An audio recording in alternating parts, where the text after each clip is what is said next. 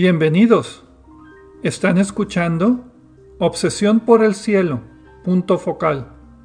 Un programa con auténtico enfoque astronómico.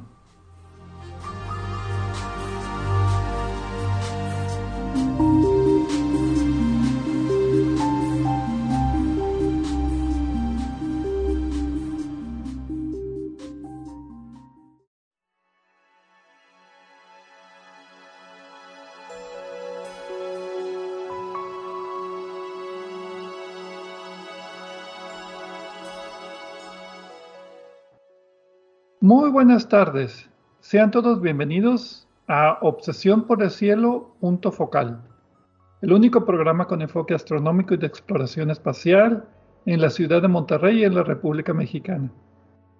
Un servidor, Pedro Valdezada, profesor adjunto de astronomía del Departamento de Física y Matemáticas en la Universidad de Monterrey, les desea la más cordial bienvenida a este programa número 2 de Obsesión por el Cielo, punto focal con fecha del primer, jueves primero de septiembre del año 2022. En este programa, como el título lo dice, nos enfocaremos en un tema que se relaciona con el estudio del universo, con la exploración del espacio. Y para esto quiero darle la bienvenida a mis confitriones. Edgar Armada, muy buenas tardes. Hola Pedro, hola Gerardo. Y también le doy, ah, ah, también le doy la bienvenida a nuestro nuevo integrante, otra vez, eh, el doctor Gerardo Ramón Fox. Hay que, hay que destacarlo de doctora. Hola Pedro, hola Edgar, ¿qué tal? Muchas gracias. Buenas tardes a todos. Pues bien, el tema de esta semana va a ser un tema de cosmología donde pues vamos a tener que apoyarnos mucho en Gerardo porque no, no es nuestro tema muy común pero uno de los temas que, nos han intrigado es tratar de explicar esto de la expansión del universo. Pero el enfoque que vamos a tomar es la expansión del universo a través de la constante de Hubble. Todo el mundo ha oído hablar de qué es la, bueno, ha oído hablar de la constante de Hubble, del telescopio espacial Hubble. Bueno, en toda esta plática vamos a ver quién fue Hubble, qué fue lo que hizo, por qué tiene su constante, ¿Y por qué nunca le dieron un premio Nobel también? Porque pues para esto se me hace que debió haber recibido premio Nobel por este, como Einstein recibió el premio Nobel por la relatividad.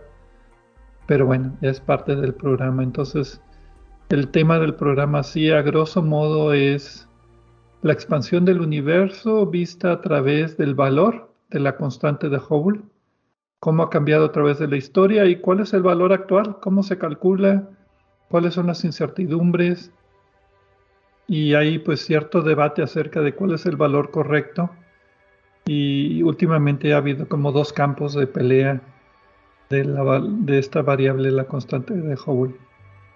Y pues bueno, ese es el tema general. Entonces, ¿les parece que empecemos con un poco de historia?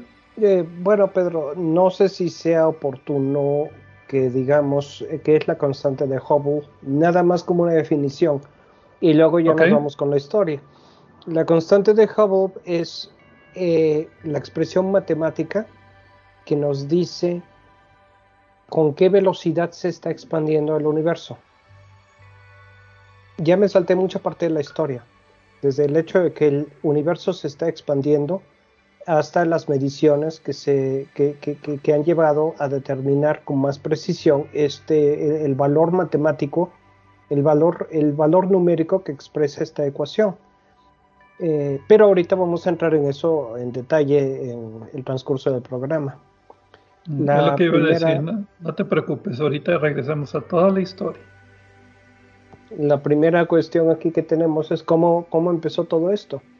Porque a, a finales del siglo XIX, la idea que tenía todo el mundo era que eh, nuestra galaxia, la Vía Láctea, era esencialmente todo el universo.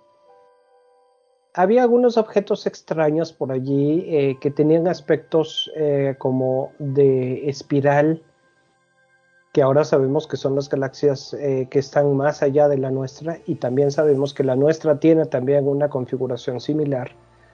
Eh, pero a, a finales del siglo XIX y principios del siglo XX no se, no se había nadie puesto a conceptualizar esto como un hecho.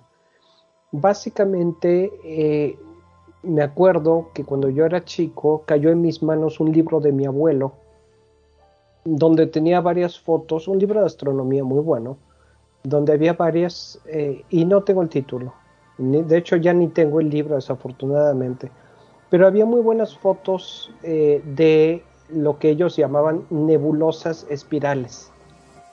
En particular me llama la atención y todavía está muy firme en mi memoria una foto de la nebulosa de Andrómeda. Y me acuerdo que hasta que tuve cosa de 10 años, todavía, aunque me corregía al momento de estar hablando sobre el tema, yo decía la nebulosa, no, perdón, la galaxia de Andrómeda. Pero siempre empezaba a decir la nebulosa de Andrómeda porque así la, es como la nombraban en este, en este libro. Y recordemos que las nebulosas eh, pues son objetos con forma de nube, como su nombre sugiere, que, no son, que son difusos, que no están bien definidos, con bordes muy, muy, muy claramente definidos. No son objetos puntuales como, como las estrellas, ni objetos extendidos con límites precisos como por ejemplo los planetas o nuestra luna, sino son objetos que, tienen en mayor o menor grado eh, forma de nube. Y en este caso, pues la galaxia, la espectacular galaxia espiral de Andrómeda, le llamaban la nebulosa de Andrómeda. Y esto eh, me llevó a investigar un poco de qué se trataba, por qué, la, por qué nebulosa y por qué galaxia.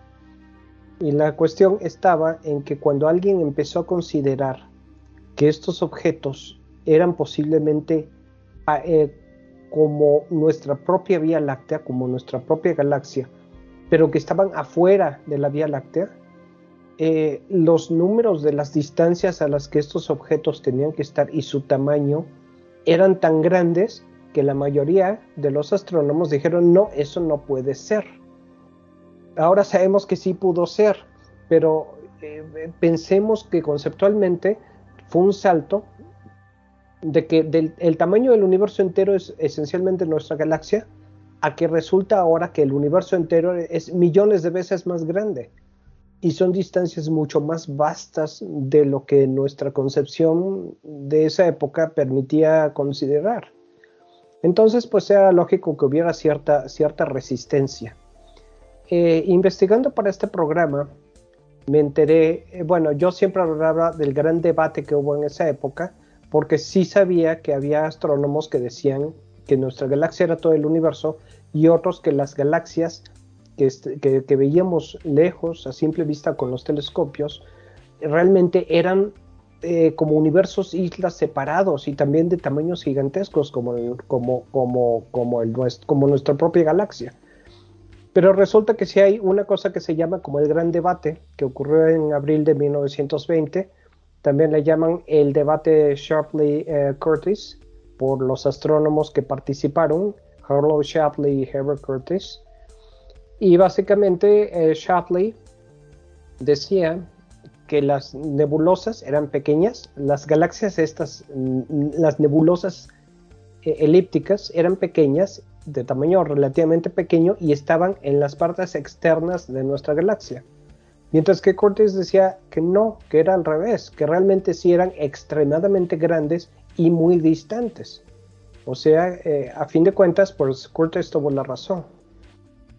Pero la cosa aquí es que eh, se reunieron eh, y presentaron sus publicaciones.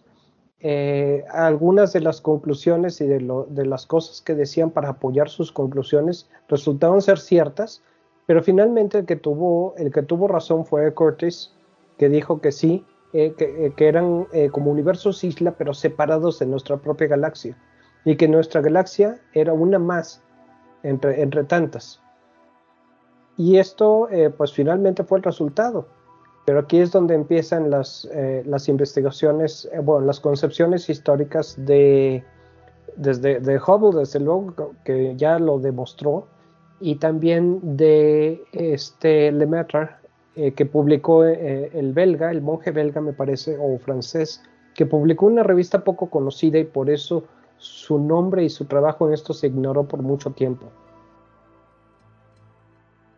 Y cómo sí me acuerdo de los universos islas y sí me acuerdo de que antes también de eso William Herschel y John Herschel habían tratado de medir la forma de la galaxia midiendo, contando estrellas y asumiendo que todas tenían el mismo brillo, algo así, siendo como un mapa tridimensional que parecía una tortilla, una, pues un, no sé, lenticular, algo así y todo lo ponían dentro de ello. Pero la concepción de que estas nebulosas espirales, primero eran objetos cercanos, creo que hasta, corríjanme si estoy bien o, no me acuerdo bien, que eran regiones de formaciones de sistema solar, que por eso tenían la forma espiral. O estoy inventando eso, porque tengo un par de memorias en mi cerebro que dice eso pues a lo mejor tú eh, también eh, cayeron en tus manos libros que decían cosas interesantes, pero no necesariamente eh, correspondientes con nuestro concepto actual, ¿no?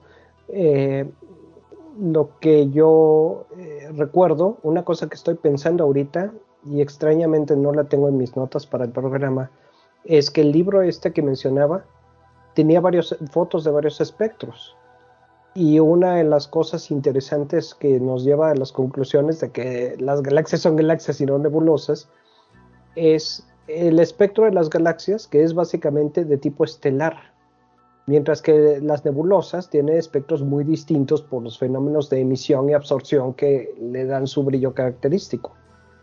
Y pues, pues en a, a finales del siglo XIX ya todos los astrónomos estaban haciendo espectros, ¿no? Y eso pues era evidencia de que estaba hecho de estrellitas. Sí, las, las galaxias o las nebulosas espirales. que no eran nebulosas de gas, eran nebulosas de otra cosita, estrellitas. Ese es buen punto. ¿Cómo lo hizo Hubble para medir la distancia a las galaxias? Saber que fueran universos islas. Me encanta ese nombre, universos islas. Sí, eh, no lo, no lo, no lo uso tanto, pero sí, me, sí es bastante bueno. Es muy poético. Eh, pues eh, el, punto aquí es, el punto inicial es las distancias. Eh, y esto va a ser realmente lo esencial en el resto del programa, ¿no, Pedro? Para medir la distancia, lo que hizo fue ahí, estaba trabajando en el telescopio Hooker, ¿no? De Mount Wilson, que es de 2.5 metros. Entonces él observó este tipo de estrellas este, variables, que vamos a hablar de ellas más adelante, las cefeidas, y como tenían muy bien calibrado ese tipo de estrellas, pues sabía cuál era su, magnitud absoluta y la comparó con la magnitud eh, aparente y de ahí calculó la distancia. El mérito que también tuvo Hubble es que ya pudo resolver las estrellas individuales, entonces dos cosas. Encontró que estaba fuera de la Vía Láctea, por la distancia que calculó, dijo, este objeto pues no puede estar en la Vía Láctea, pero además sí está hecho de estrellas individuales, las pudo empezar a decir aquí hay, aquí hay estrellitas. O sea, con el telescopio Hooker de Mount Wilson, que era el más grande del mundo en esa época, logró fotografiar estrellitas en estas nebulosas espirales, identificarlas como estrellas que variaban de brillo, tipo cefeidas, hay otro tipo, son RR Lira, pero creo que esas son menos brillantes. Vamos a quedarnos con cefeidas. Y según recuerdo, utilizó otro estudio de Henrietta Leavitt, que ella con estrellas cefeidas con distancias conocidas había hecho una relación entre el brillo de la estrella y el periodo de pulsación. Entre más se tardaba la estrella en cambiar de brillo en un ciclo muy conocido, significaba que la estrella era más grande, más brillante, más masiva. Y entre menos se tardara en cambiar de brillo, significaba que la estrella era más chiquita, en todos sentidos. Entonces pudo relacionar el brillo con la, el periodo de pulsación. Y lo que hizo Hubble es encontró estas estrellas y vio que estaban pulsando con el mismo periodo que, había calculado Henrietta Leavitt y, encontró, dijo, ah, no, este tipo de estrellas son las cefeidas. Entonces, si yo las estoy viendo de, como tú decías, que era magnitud aparente, que es muy, muy, muy grande la magnitud aparente, o sea, que es muy poco brillante, significa que está muy lejos. Y de ahí entonces se encontró que eran estrellas de las más brillantes, pero en otras galaxias como la Vía Láctea. Eso para mí es así un concepto que te cambia la percepción del universo, como tú decías, Edgar. Sí, y más, bueno, cuando vemos imágenes de los telescopios Hubble o Webb, de eh, imágenes profundas, donde se ven galaxias y galaxias y galaxias, pues realmente cambia la concepción y se entiende la resistencia que tenían a finales del siglo para del siglo XIX eh, y principios del XX para reconceptualizar el tamaño del universo. Eh, pero mm, sí, la cosa es aquí, ok, ya tenemos las galaxias son universos isla, eh, son estrellitas y no no objetos de otro tipo y nuestra Vía Láctea está dentro de esa categoría. Pero ¿cómo llegó de allí Hubble eh, y la metra la expansión del universo? ¿De dónde sacaron eso? Según recuerdo, Hubble tuvo tres contribuciones muy importantes para la cosmología. Una fue la clasificación de galaxias, espirales, elípticas, con subclasificaciones, o sea, hizo un estudio de la morfología. Su segunda contribución fue en particular el descubrir que estas galaxias, que estas nebulosas espirales eran objetos extragalácticos, como, como nuestra galaxia eran universos islas, otra vez ese nombre. Y el tercero fue, y aquí es lo que ya llegamos a la parte histórica medular del tema, que estas galaxias no solamente están alejadas de nosotros por grandes distancias con vacío, sino que se están alejando y entre más lejos estén, más rápido se están alejando de nosotros. Esa sería la semillita de la concepción de la expansión del universo. Entonces, lo que Hubble, bueno, lo que Hubble puso otra vez, él no fue el único, pero hubo otras personas como, como tú habías mencionado a Lemaitre, George Lemaitre, eh, pero también había otros astrónomos como Besto Slipher, no sé si sea Slipher o Schleifer. Uh, Schleifer, aunque el original es Schleifer en alemán, pero pues él no era alemán. Habían ya medido, tomado espectros de estas nebulosas espirales y encontraron, como tú decías, que las estaba hecho de estrellas, pero las líneas de absorción estaban no en el lugar donde el laboratorio, estudios de laboratorio te indican que deben de estar, la longitud de onda o el color, que los laboratorios te dicen que esta línea de absorción de calcio, por ejemplo, creo que las de calcio son las más notorias en galaxias, eh, no están en su lugar de laboratorio, sino que están recorridas hacia el rojo, tienen longitudes de onda más largas lo que se interpretó en esa época como un efecto Doppler. El efecto Doppler es el cambio de longitud de onda según el objeto se esté acercando o alejando de nosotros. Si se aleja de nosotros, emite una onda, se aleja tantito, emite otra onda, se aleja tantito, emite otra onda, entonces la longitud de onda es un poquito más larga que si el objeto se está acercando. Si el objeto se acerca hacia nosotros, emite otra onda se acerca y emite otra onda, pues se amontonan las longitudes de onda y eso lo interpretamos como un color o, pues sí, más longitud de onda más pequeña. Entonces, Slifer, ¿sí? Eso, funciona con la luz? Funciona con la luz y con el sonido. Ok. Con los dos. El efecto Doppler eh, originalmente fue identificado y estudiado con el sonido, pero la velocidad del sonido son, ¿cuándo sé? 300 metros por segundo, algo así. más o menos. Más o menos. Eh, pero también sucede con la velocidad de la luz, que son 300 mil kilómetros por segundo. Pero los objetos tienen que estar moviéndose a grandes velocidades para que se pueda notar en la luz. Por eso cuando una ambulancia se acerca a nosotros no se ve de color rojo, digo, no se ve de color azul, porque la velocidad de la ambulancia con respecto a la velocidad de la luz es muy, muy poca. Pero si la ambulancia viene haciendo mucho ruido, que abren el paso con la sirena, eh, como el sonido se transfiere a una velocidad más lenta, pues ahí sí notamos el cambio de frecuencia conforme se acerca o se aleja. Entonces el efecto Doppler es para cualquier eh, onda, básicamente. Entonces, ¿en qué me quedé? Se me fue la onda. Pues estábamos hablando cuando yo te cuando yo te interrumpí. O a ver, Gerardo. Que estábamos hablando de la. Entonces podemos medir este de la galaxia, vemos el, espectro y vemos estas líneas y las comparamos con la referencia de laboratorio. Entonces, por el efecto Doppler vemos que se desplazan y de ahí podemos calcular la velocidad a la que está alejando de nosotros. Entonces, lo que Vestos Slicer había encontrado es que las galaxias en general se alejan de nosotros. Eso fue en general. Pero lo que hizo Hubble junto con Milton Humason, hay que darle también crédito a su, ayudante eh, Milton Humason, fue hacer una gráfica de la distancia de la galaxia con respecto a la velocidad que se está alejando. Y encontró, ahí fue la relación que llamamos ahora la ley de Hubble, que entre más lejos esté la galaxia, más rápido se está alejando de nosotros.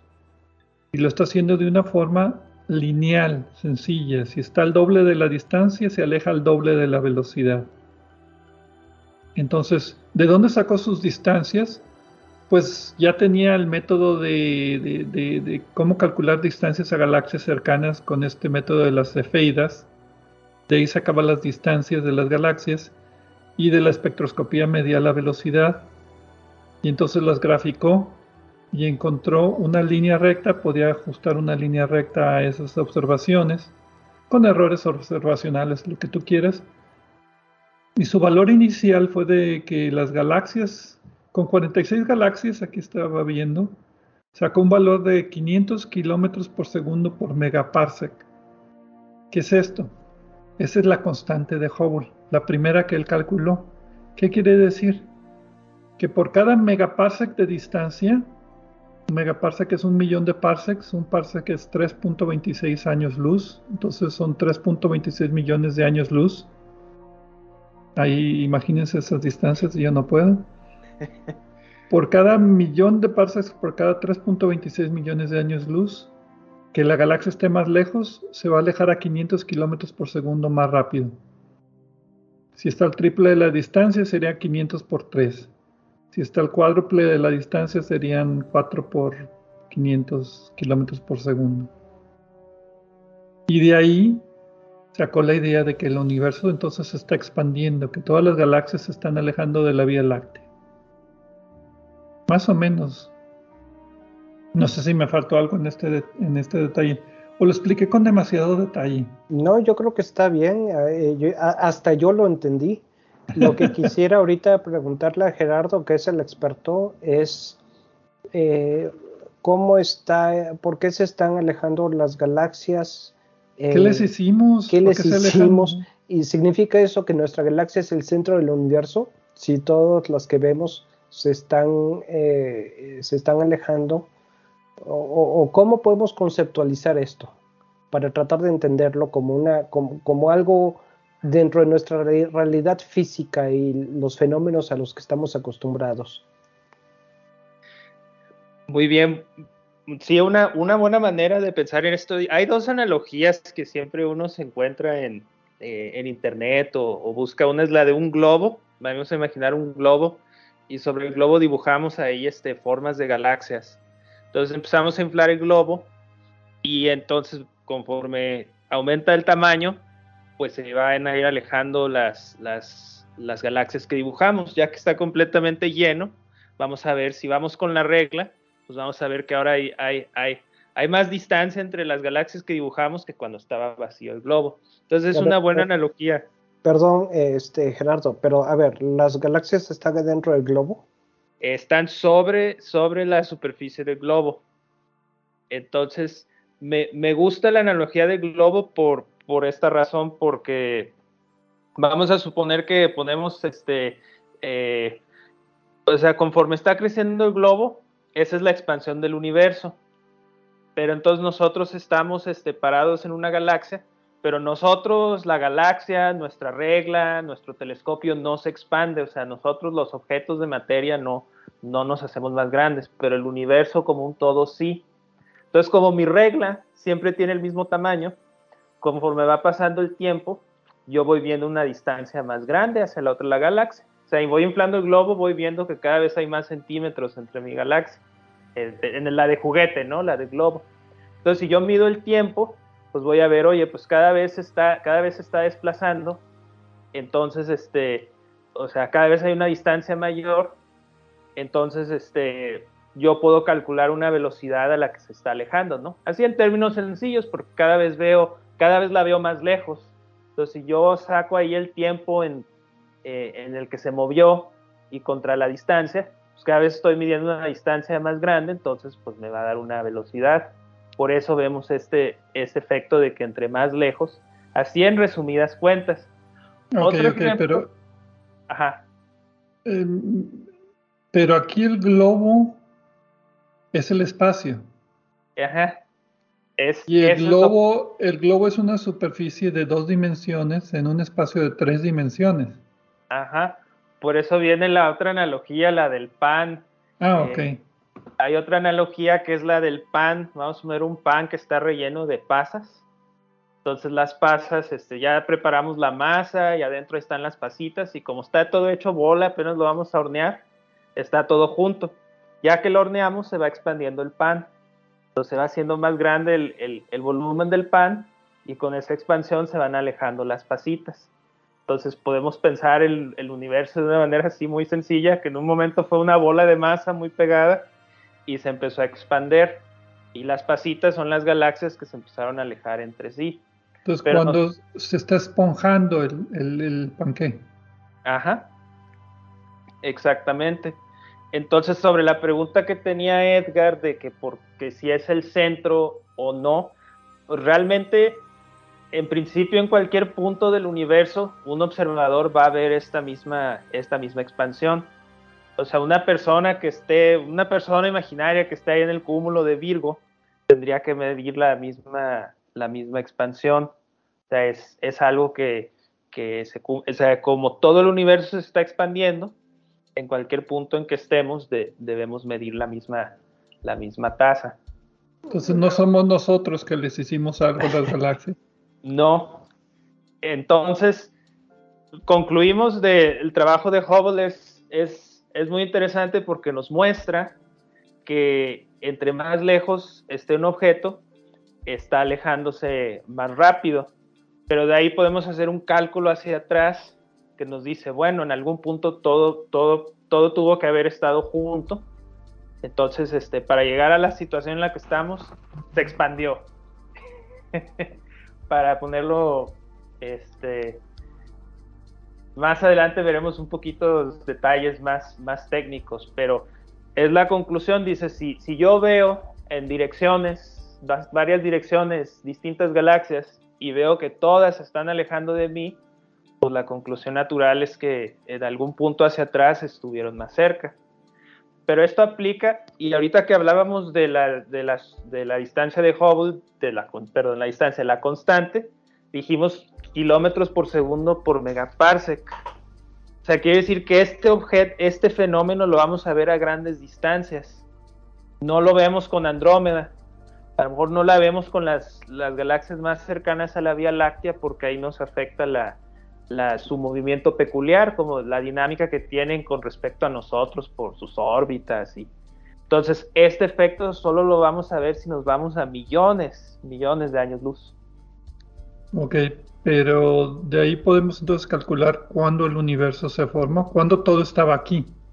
Sí. O, sea, es, como ponerle reversa a la película, ¿no? En lugar de que corre para adelante, corre para atrás. Y, lo que resulta es que si todo se está separando, entonces si corremos la película para atrás deberíamos de ver que todo se junta y de ahí sacamos la conclusión de que antes todo estaba en un mismo lugar. Y matemáticamente podemos calcularlo porque tenemos distancia contra velocidad de recesión. La pendiente es la constante de Hubble, entonces kilómetros por segundo por megaparsec. Si tomamos uno sobre la constante de Hubble y cancelamos kilómetros con no sé qué tantos kilómetros sean todos esos megaparsecs, pero son unidades de distancia, se pueden cancelar, nos queda segundos y podemos calcular cuándo se formó el universo. Exacto. Ah, e, esto me está sonando al Big Bang.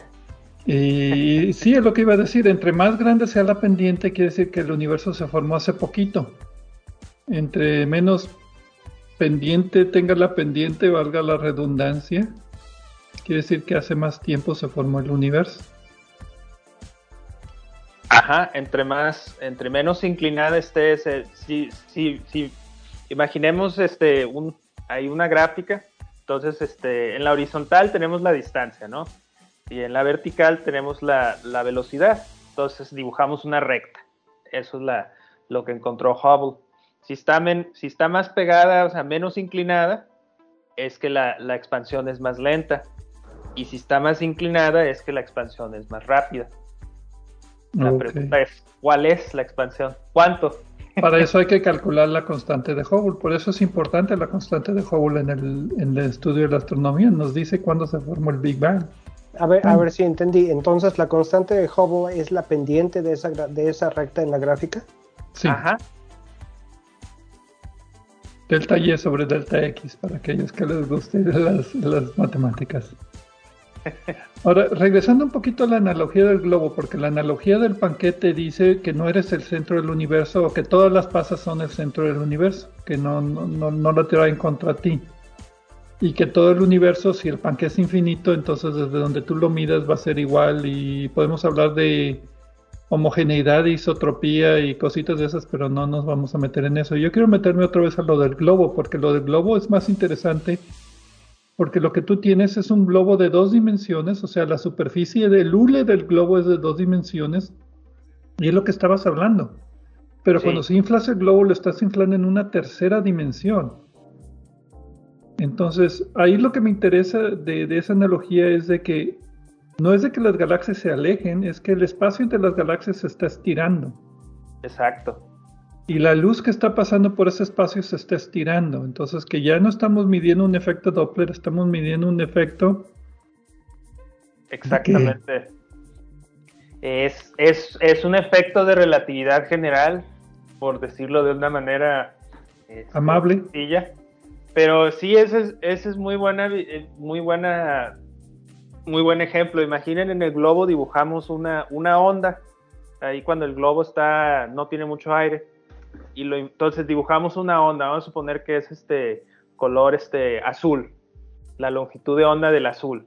Inflamos nuestro globo, entonces ya que acabamos de inflarlo, ahora esa onda está más grande. Entonces ahora le va a corresponder, por decir, al, rojo o al infrarrojo.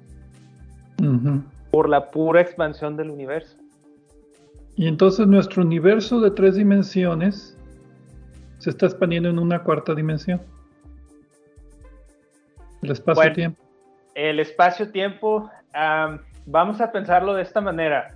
Eh, es que el espacio-tiempo es matemáticamente es un espacio de cuatro dimensiones. Las tres dimensiones donde nos movemos, derecha, enfrente, X, Y, Z. Ajá, X, Y, Z. O sea, son nuestras tres dimensiones. Y el tiempo es otra dimensión. Entonces, en términos muy matemáticos, en un espacio podemos definir una métrica, que es una métrica de nuestra medida de distancia. ¿Se acuerdan ahí del teorema de Pitágoras, de ahí de este, que nos daba ahí la, distancia de la hipotenusa? Pues podría ser una métrica en un plano de dos dimensiones. en un este plano de, o en un espacio de cuatro dimensiones, pues Einstein, ahí en el trabajo de Einstein, pues este, tenemos esa métrica. Pero este ejemplo del globo es muy bueno la métrica sería que nosotros dibujáramos cuadritos en el globo. Piensen Esa es la, cuadrícula del espacio. Ah. En lugar de tres dimensiones sería de dos. Ajá. O, sea, una superficie curva. Las ah. galaxias no se están moviendo del espacio, sino que el espacio está eh, creciendo. Ajá, el espacio está creciendo, o sea, la, este, el espacio se está haciendo físicamente más grande. Lo que Excepto cuando las galaxias están suficientemente cerca para que la gravedad supere a esa expansión. Ajá, eh, por decirlo de una manera, y nosotros como materia, pues no nos expandimos, nosotros no nos estamos haciendo más grandes por, por efecto del... nuestra regla no está cambiando, nuestra regla sigue siendo de un metro. Ajá, entonces cuando hablamos de métrica, o sea, cuando hablamos de todo esto, que si es plano, que si es curvo, vamos a suponer que este, eh, nuestra, si el universo es plano, es que nuestra cuadrícula es plana.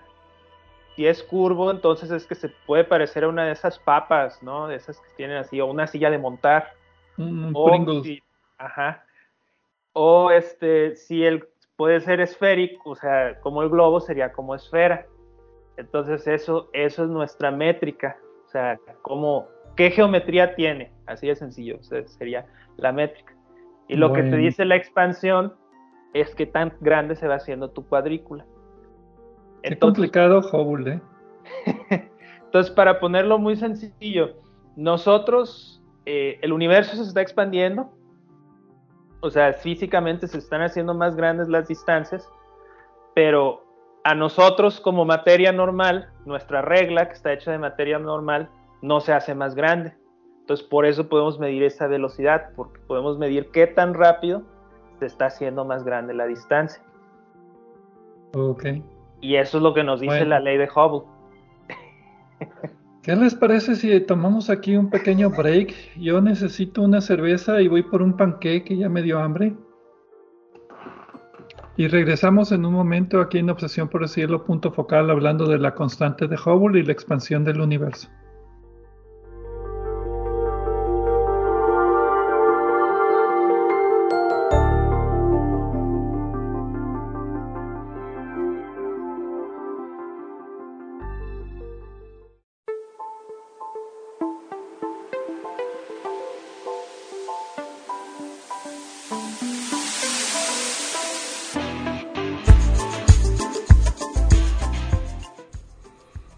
Pueden comunicarse con nosotros a través del correo electrónico. La dirección es obsesión por el cielo gmail.com. Obsesión por el cielo en minúsculas y sin acentos ni espacios.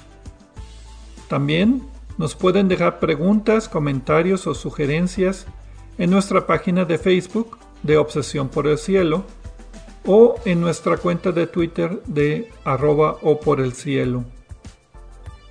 Si desean escuchar programas anteriores, lo pueden hacer visitando nuestra página de internet de obsesiónporelcielo.net, donde encontrarán las ligas de cada programa que se almacena en formato de podcast y que distribuimos gratuitamente.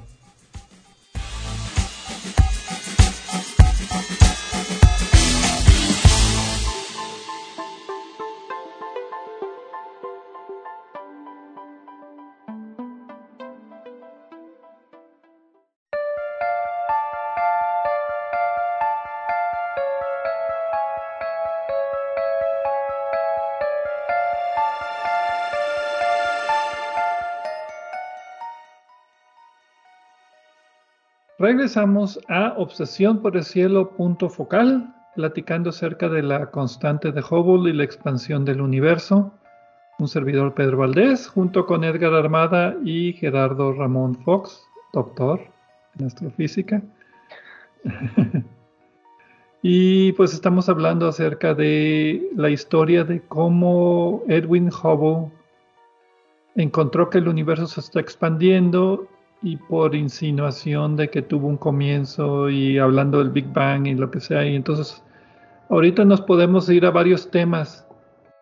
Podemos hablar de lo que qué fue lo que pasó en el Big Bang, cómo fue el Big Bang, pero de eso no nos interesa. A nosotros lo que nos interesa es el futuro de que el universo se está expandiendo. Entonces, en la primera parte vimos un poquito de cómo Hubble midió las distancias a las galaxias con esto de las estrellas cefeidas, pero son puros métodos indirectos, ¿no? No hay métodos así directos para medir distancias en astronomía porque pues hay que, no podemos llevar una regla o no podemos viajar a las estrellas para medir las distancias. Entonces, ¿cómo le hacemos para medir distancias en el universo?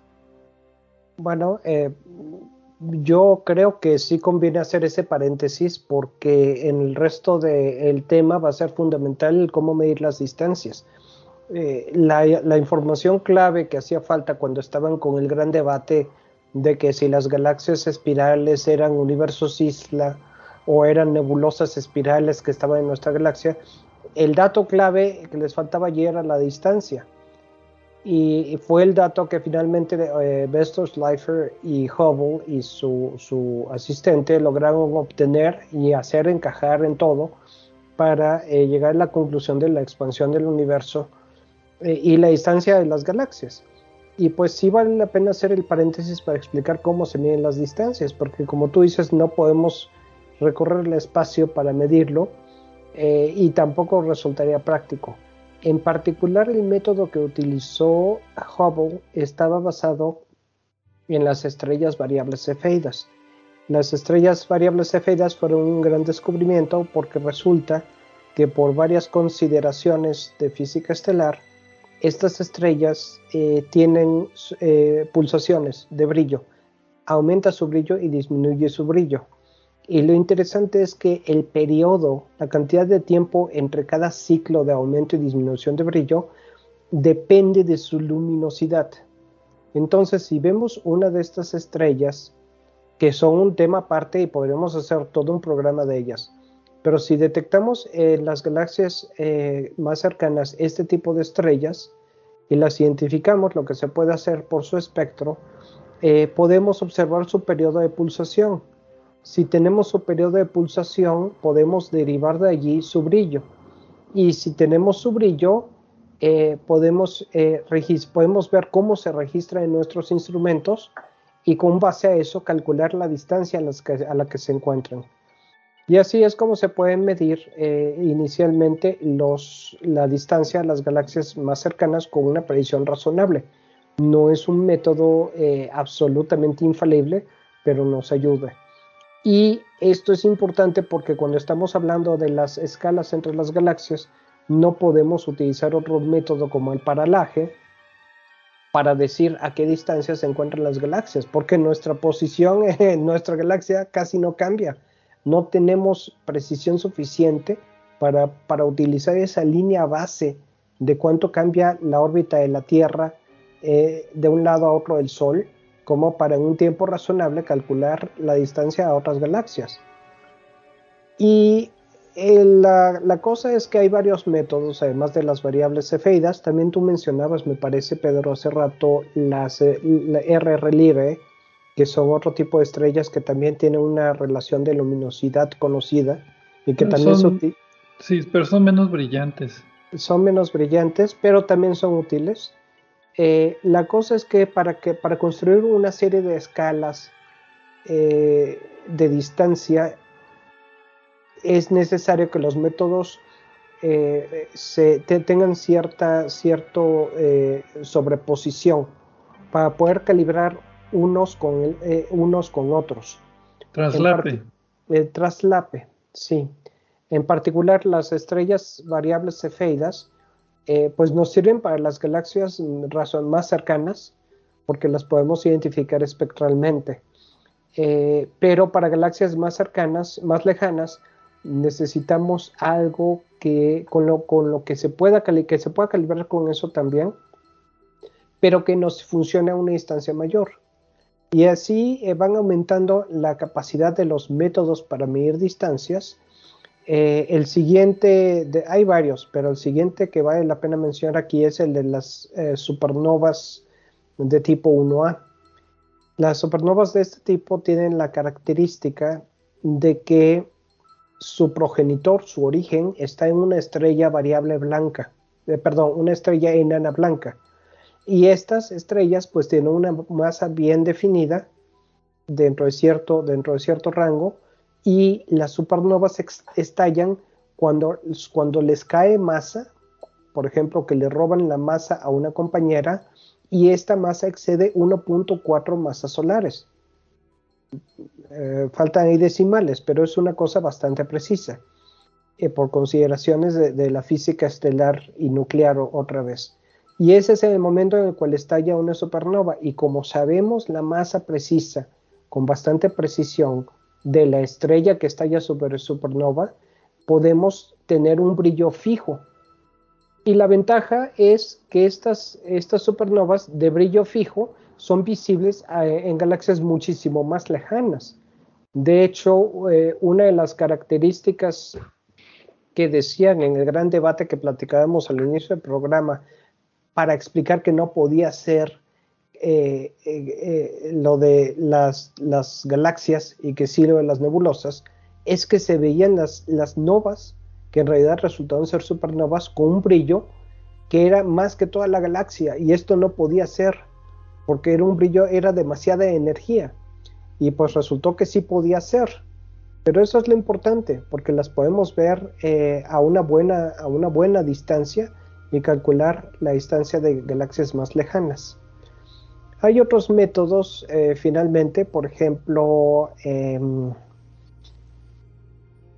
¿cuál, cuál, cuál, te gusta, Pedro o Gerardo, que siga?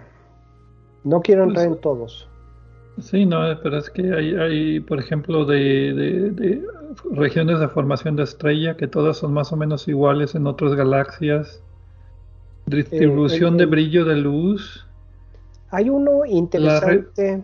La, relación de Tully Fisher, no sé si quieres mencionar. Ondas gravitacionales. Sí, creo, creo que eso conviene que lo, lo mencionemos un poco más adelante. Eh, lo de Tully Fisher, los lentes gravitacionales y las ondas gravitacionales son métodos más exóticos. Hay uno. Bueno, es que los dos la idea, La idea aquí es de que ya las, las cefeidas se calcula la distancia a las que están en nuestra galaxia por medios de triangulación. Después. De, de paralaje. De paralaje.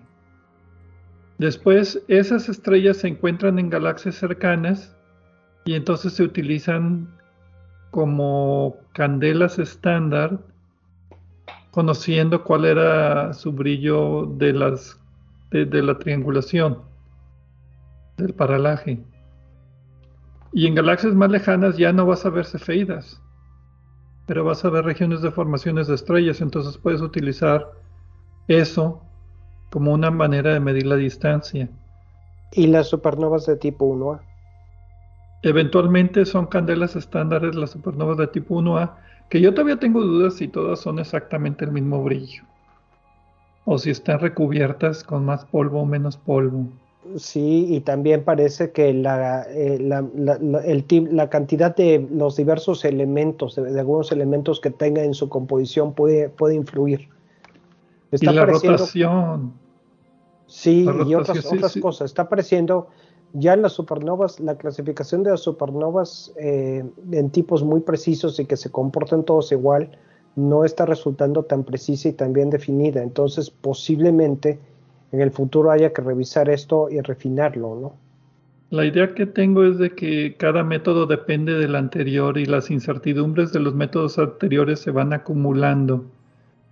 Y que aquí el chiste es medir la distancia de la galaxia, independientemente de su velocidad de recesión, porque si utilizamos la relación de Hubble para decir, ah, pues si se está alejando a tal velocidad, quiere decir que está tan lejos, pues eso es hacer trampa, porque lo que queremos es ver la distancia de forma independiente. E, eso es lo que yo iba a mencionar, Pedro, porque... Ah, perdón, eh, te lo gané. No, me lo ganaste, pero justo a tiempo, porque me había faltado mencionar eso.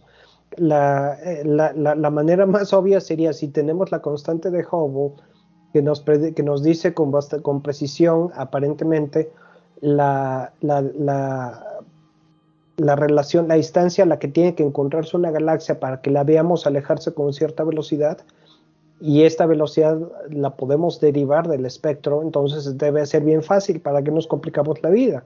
Otra vez, la idea es que cada método dentro del rango en que son efectivos se calibre con el método, eh, eh, se calibren entre sí y también se, eh, tanto hacia arriba o hacia abajo en la, en, la, en la, escala de distancia como en las mismas escalas de distancia cuando hay más de un método que funcione. Pero aquí es donde surgieron algunos problemas. Y es que eh, las mediciones que se hicieron eh, de las galaxias más lejanas eh, encontraron alguna diferencia. parecía que las supernovas de tipo 1A más alejadas, con desplazamientos hacia el rojo más intensos, y eran aparentemente menos brillantes de lo que se debía de, esperar si la expansión del universo fuera constante. Entonces esto nos da otro problema interesante que vamos a seguir platicando al resto del programa, que es que tal vez la constante de Hubble no es constante, sino que la, la, velocidad a la que se está expandiendo el universo no es la misma, sino que está cambiando pero Gerardo quería decir algo, me lo imaginé. Quizás comentar que la realmente la, lo que te da la supernova tipo 1A es la, forma de su curva de luz. Eso es lo que te dice, bueno, de ahí puedes tú sacar la, su luminosidad. Y sí había variaciones por, porque si el tipo, si la de varios efectos, pero sí lograron en cierta manera, este, aplicando ahí este, este, ciertos... correcciones medio cuestionables. Transformaciones. Qué elegante. De estandarizar la curva y si funcionó. Pero otro, otro problema que introduce este, bueno, este método es que en cosmología tenemos este, dos distancias, la, la angular y la, esa depende, o sea, lo que tú mides en el cielo, una separación, porque este, un cierto, a una cierta distancia, pues estás a un cierto tiempo, ¿no? Atrás. Pero cuando calculamos luminosidades, eh, distancias a partir de la luminosidad del objeto, pues hay un efecto ahí de, del tiempo que llevas expandido, en expansión, y también hay que aplicar unas correcciones ahí que este, al ajuste, entonces, este, para sacar la luminosidad. Entonces esto le mete ahí cierto ruido a este método, pero lo han, lo han explotado mucho, ahí han, o sea, le, han, le han sacado mucho jugo. O sea, ah, ah, hay un problema y es que para las galaxias más, para la mayoría de las galaxias nada más tenemos o podemos obtener eh, el corrimiento al rojo, porque pues no podemos hacer que la galaxia ponga una supernova cuando nos hace falta, ¿no? Así es. Ok. Se me había pasado decir que tenemos varios programas de obsesión por el cielo, si quieren escucharlos, el 365 del 4 de mayo de 2010, 618 el 18 de agosto de 2015 y el 532 el 26 de noviembre de 2013 y el 850 el 17 de marzo del año 2020. Todos estos programas hablamos acerca de la expansión del universo. Y estos temas creo que los hemos tocado varias veces, no sé en qué tanta profundidad, pero bueno, ahí queda como referencia. Lo bueno es que ahorita, ahora está Gerardo, que es el experto. Pero bueno, más que nosotros. Sí, no, yo cuestiono ya fuera del sistema solar, empiezo a patinar, pero fueron dos clases que nunca tomé en la maestría que, que, que, que me tengo pues, cierto remordimiento de no haberlas tomado. Una es cosmología nunca tomé cosmología. Y la otra es eh, partículas subatómicas, tampoco tomé esa. ¿Tú las tomaste, Gerardo? Yo tomé una de cosmología, pero me faltó la de partículas subatómicas. Ok. Eh, estado buena. Yo por curiosidad me inscribí en un curso eh, de reactores nucleares. Y extrañamente lo he aplicado, bueno, es algo que lo quería hacer por curiosidad y nunca pensé aplicarlo, pero me ha servido para entender algunos procesos eh, y algunas reacciones nucleares que ocurren a nivel estelar. Bueno, regresando al tema, nos habíamos quedado con las supernovas 1A, estrellas enanas blancas que sobrepasan su límite y explotan, ¿el límite de Chandrasekhar? No, esas son estrellas neutrones. Sí, este. Sí, es Chandrasekhar, ¿verdad? El que... Yo creo que sí. Sí, ese es para las estrellas de, neutrones, ¿no? No. No me acuerdo. Para el de supernovas. Alguien chequelo mientras yo aquí. Y resulta que no, que, que, no somos los expertos, ¿no? Ahorita se lo checo. Esos lapsos mentales. Pedro. Pero bueno, explotan como supernovas, todas tienen la misma masa, todas tienen la misma energía, todas tienen el mismo brillo. Más o menos estas correcciones fantasmas, ¿cómo las llamaste?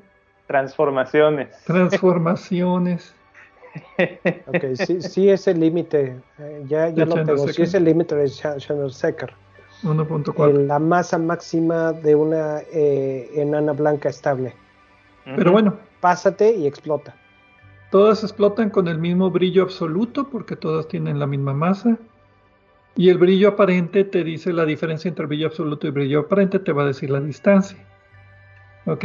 Pero entonces recientemente, y estamos hablando a finales del siglo pasado, tenemos aquí evidencias de que, como tú mencionabas ahorita, Edgar, de que las estrellas supernovas más lejanas pues parecían no seguir esta relación de luminosidad. Entonces, dos grupos, el grupo llamado Supernova Cosmology Project y el High Z, H, High Z Supernova Research Team, ambos eran equipos que estaban compitiendo uno con el otro para medir distancias de galaxias lejanas por medio de este método de supernova 1A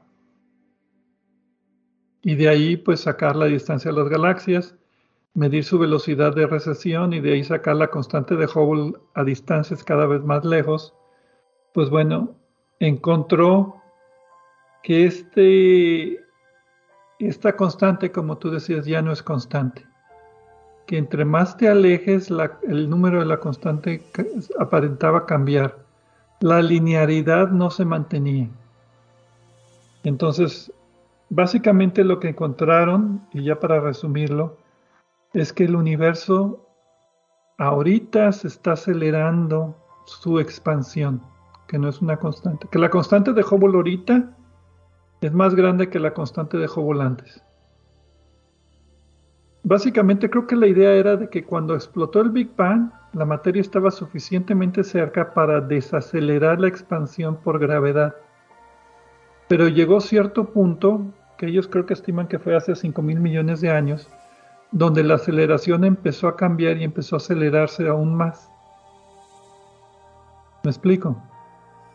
Y entonces, y, es, y, de, y de ahí entonces que el universo al principio sí seguía pues lo que pudo haber sido un universo cerrado, que tendría un principio y un fin, ahora tener un universo que no nada más se expande, sino se expande aceleradamente y que no va a tener fin.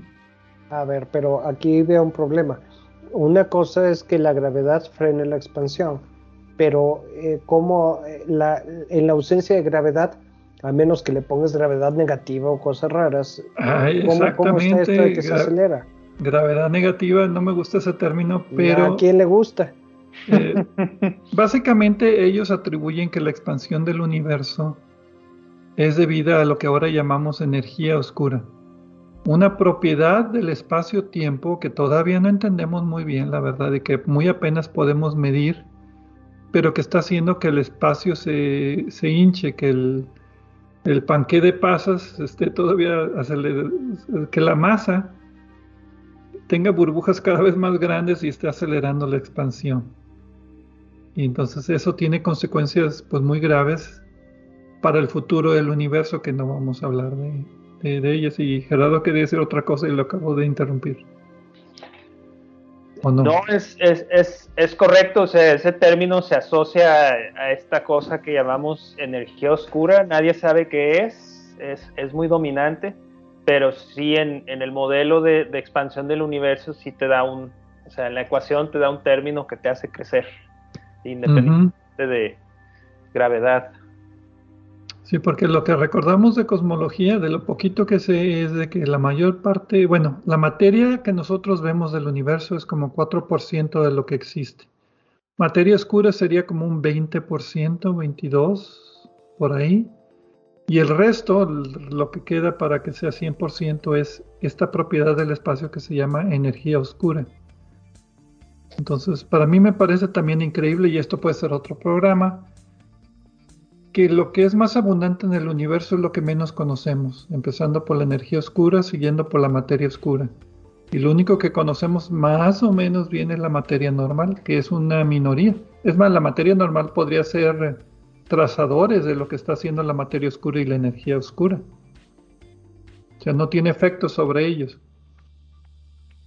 Eh, a, ver, yo, una, yo tengo una pregunta para Gerardo. Eh, esto de la energía oscura, eh, ¿cómo, cómo, cómo, funciona? O, no sé, siento, es más, creo que ni sé qué pregunta quiero hacer porque siento que falta información. ¿A, qué sabe? ¿A qué le pasas? Eh, pues bueno, eh, esta idea de, la energía oscura en el, modelo este, se asocia con una constante que, es la, la, constante, empezó como la constante cosmológica y por eso ahí viene esto de la lambda materia oscura. Entonces, pues cuando empezaron a estudiar esto, Einstein, Einstein pensaba mucho que el universo tenía que ser estático, no, no, no le agradaba tanto la idea de, de una, este, universo dinámico. O sea, a gran escala tenía que ser estático, ¿no? No, no expansión. Entonces este término surgió como una manera ahí de, que el modelo diera es, estático y más adelante lo, lo quitó. Este, o sea, el modelo que tenía por gravedad se contraía, pero como era estático, metió la constante para que se mantuviera estático. Lo forzó a ser estático. Exacto. Pero, pero lo inventó.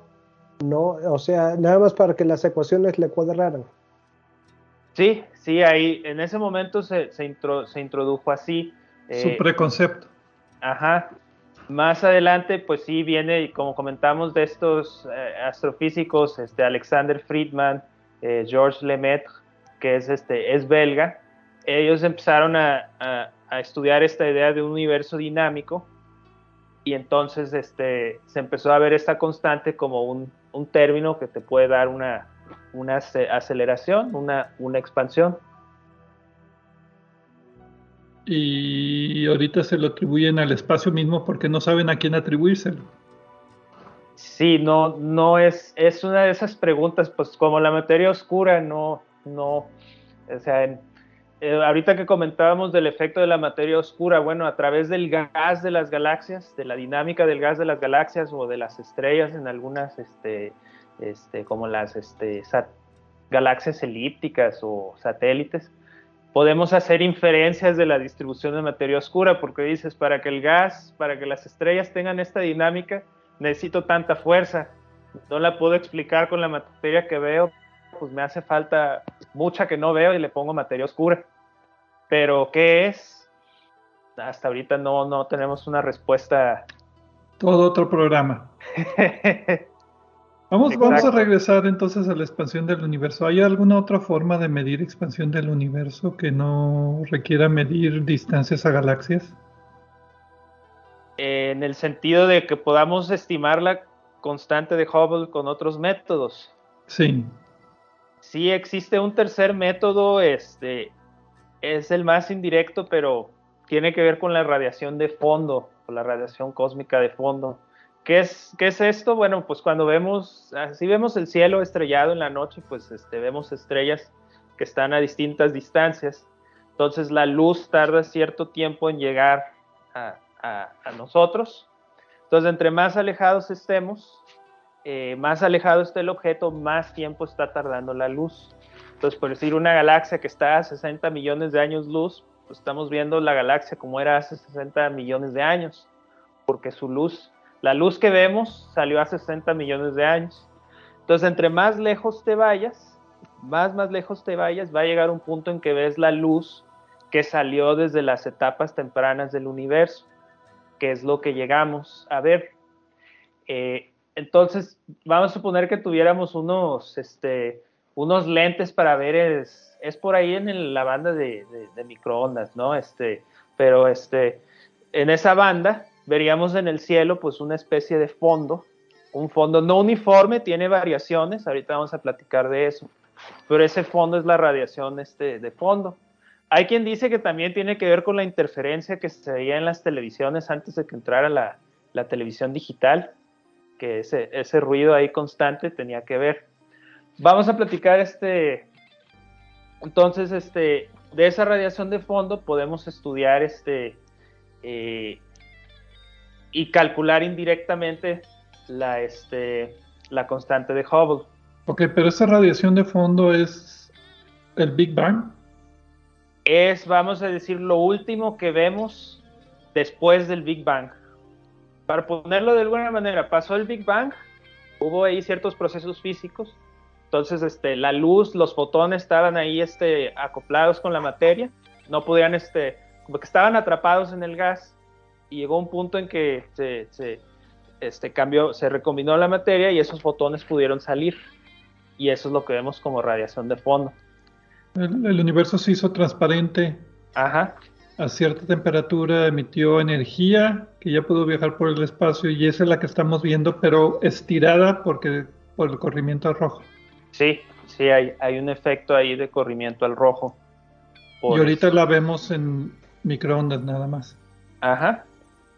Este, su, su longitud de onda este, original era era diferente.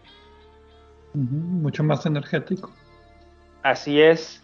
Un dato histórico interesante de, esta, este, de esta radiación, bueno, estas son de esas cosas de, se, la predijeron eh, unos físicos eh, allá, este, pues allá por los, este, los años 40, este, Ralph Alfer y Robert Herman pero en ese tiempo los, como los físicos y los astrónomos todavía no, no interactuaban tanto, se quedó ahí un poquito este, la idea entre los físicos y unos este, años después, en los 60, Arno Penzias y Robert Wilson este, hicieron una antena, estaban trabajando en estos laboratorios Bell, allá en Nueva Jersey, en Estados Unidos, y estaban haciendo experimentos con su antena y siempre escuchaban este ruido, bueno, detectaban este ruido, ¿no? Y venía de cualquier dirección y por más pruebas que hacían siempre estaba ahí.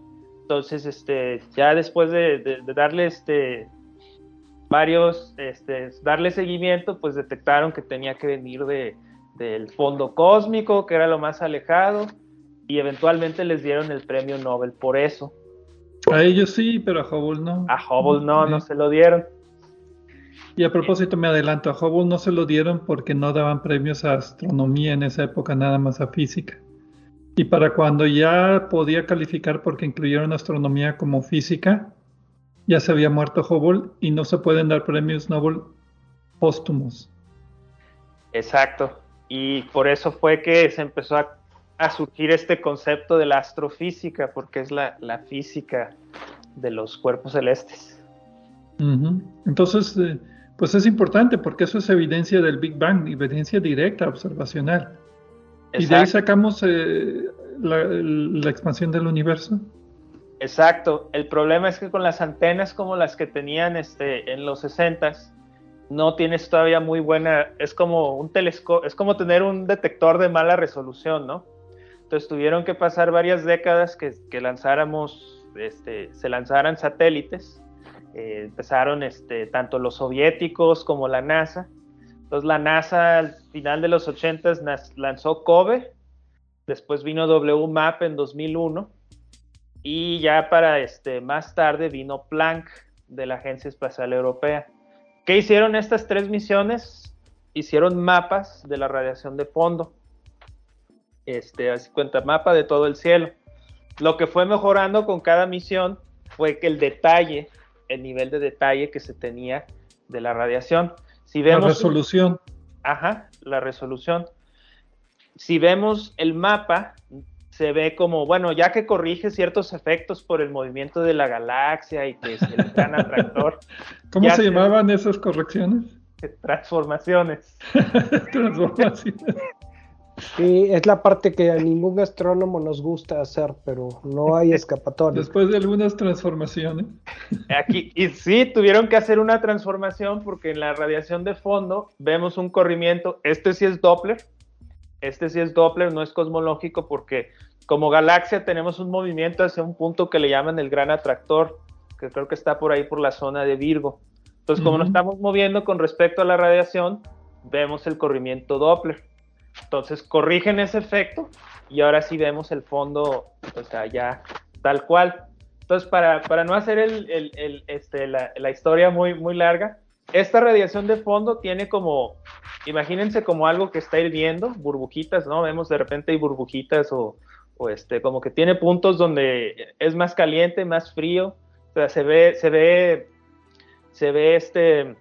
Grumitos calientes, grumitos fríos de diferente tamaño. Ah. Anisotropías. Anisotropías, exactamente, Edgar. Entonces uno hace una herramienta estadística, otra, otra transformación, otra transformación para, para, sacar la correlación. O sea, ¿qué tanto se parece un punto con otro eh, en, la esfera celeste? Entonces de ahí sacas una, una función matemática y de ahí sacas como un, una especie de espectro que se le llama el espectro de fluctuaciones. ¿Qué te dice esto? ¿Que qué tan importante, qué tantas variaciones tienes podemos decir, por unidad de ángulo en la esfera celeste, ¿no? De esta radiación. Entonces es una función matemática, sacas los puntos y lo que hizo Planck es que la obtuvo con muy buena resolución. Entonces aquí es donde entra la... Perdón, querías decir Perdón, Pedro, eh, eh, eh, quiero observar, Planck te refieres a la misión Planck. A la misión Planck, exactamente, no. no, a, no a Planck, la físico. Al físico Max Planck, pero se nombró en honor a él y ahorita este, comentamos también por qué él tiene que ver con este, su, su, trabajo. Entonces, bueno, básicamente lo que hacemos es, bueno, lo que hacen los cosmólogos, yo, no trabajé en ese campo, pero este, interactué mucho con, grupos de cosmología, es construimos modelos computacionales con parámetros de, todos los parámetros, entre ellos el, el parámetro de Hubble, que es de donde viene la constante. Entonces, ya tienes tu función que midió Planck, que midió WMAP, corres muchos modelos y buscas el modelo que mejor se ajuste a las observaciones. Y entonces, ya que tienes el que mejor se ajusta, dices, ah, ok, este es mi modelo, y de ahí, de ese modelo, ya calculas la constante de Hubble que deberíamos observar en el, en el, en el universo actual. ¿Por qué? Porque la radiación que estamos viendo, la radiación de fondo, corresponde a una etapa muy temprana del universo, o sea, una etapa de hace este, miles de millones de años. Entonces hay que hacer un cálculo de la constante de Hubble ahora. Entonces es un método muy indirecto, pero tiene mucho, mucho poder porque esa es la manera con la que podemos contrastar la cosmología con las observaciones. Ay, ay, ay. Bueno, ya me dolió la cabeza otra vez. Voy, voy, voy por otra cervecita y voy a poner el panqué en el horno de microondas. Ja, ja, ja, ja. y regresamos después de una pausa aquí para terminar de hablar acerca de la constante de Hubble.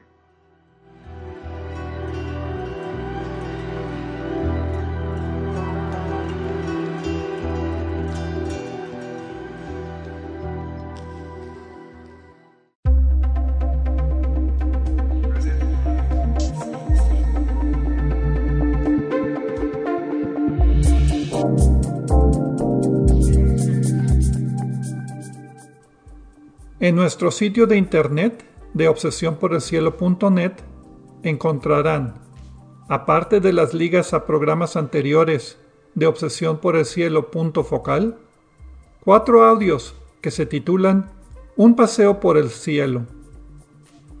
Este fue un proyecto auspiciado por la Unión Astronómica Internacional y consiste de una serie de audios en español que describen las constelaciones, sus mitologías y los objetos de interés que encontramos en ellas. Es un audio para cada estación del año. La idea es que escuchen los audios por la noche, mientras observan el cielo, para que puedan servirles de guía para identificar las constelaciones.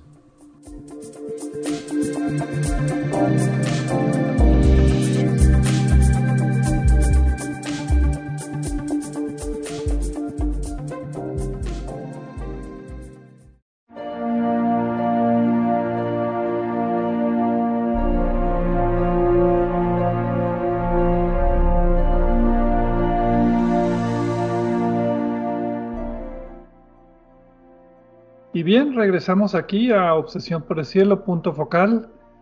un servidor Pedro Valdés, Edgar Armada y Gerardo Ramón Fox, hablando de la cosmología, en particular acerca de la expansión del universo y cómo se mide a través de esta constante de Hubble. Ya dimos en la primera parte del programa un poco de historia, en la segunda parte un poco de los métodos de, que se utilizan para medir esta constante.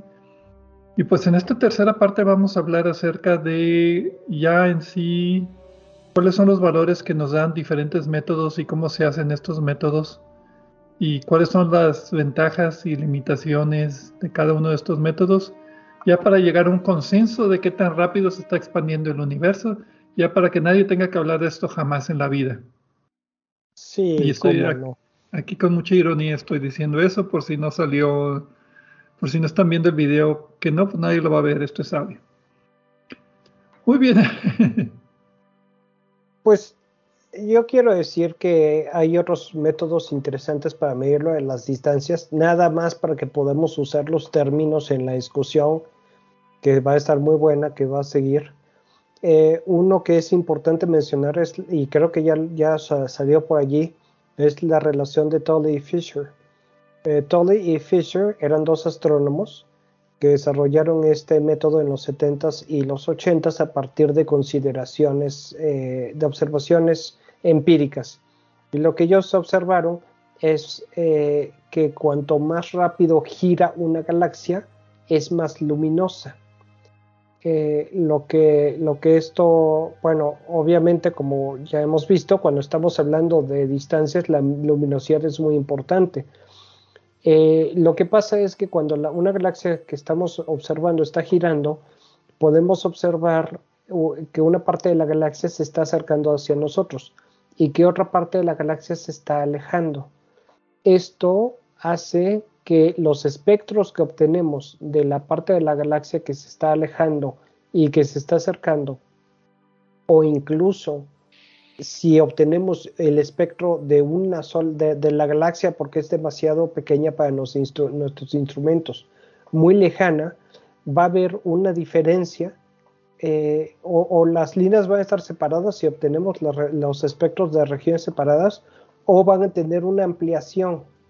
Y esta ampliación nos dice eh, la velocidad a la que se está eh, girando la galaxia y, de allí podemos derivar lo que se ha encontrado empíricamente, el brillo. Y pues obviamente esto funciona para galaxias muy lejanas y nos ayuda a calibrar los, los demás métodos. Otro método... Antes, de que vayas al siguiente método, tengo una pregunta. Entonces, ¿estás midiendo la velocidad de rotación de la galaxia por espectroscopía? Sí. Y de ahí hay una relación, bueno, lo hicieron con galaxias cercanas, donde se sabía la distancia y ahí fue donde encontraron la relación entre la luminosidad de la galaxia y la velocidad de rotación. Ah, es correcto. En realidad estoy resumiendo mucho, como seguramente ya sospechó eh, Gerardo y Pedro, eh, pero pues podríamos hacer un programa del tema. sí, no, es que yo como no, tomé, yo como no tomé cosmología, he oído mucho hablar de Tully Fisher, pero no estaba muy seguro. Yo tampoco. Eh, lo, tenía en la mente, pero no, no lo había visto con detalle hasta ahora. Se me hace ingenioso. En realidad hay varias, bueno, también es, es resultado de las observaciones y tiene sentido. Pero también eh, hay, varias relaciones que, han que se han desarrollado a partir del trabajo de Tolley y Fisher, algunos por ellos mismos y otros por otros trabajos eh, eh, posteriores. Eh, dependiendo de cuál sea el caso preciso, se pueden aplicar unas u otras, pero es un, eh, método útil. hay otra, otro método que es el de los lentes gravitacionales. depende aquí, como todos los lentes gravitacionales en los que tenemos la imagen de un objeto lejano cuya, cuya luz es doblada por la gravedad de un objeto masivo intermedio. Eh, esto, esto también se puede utilizar si la configuración es correcta para calcular la distancia.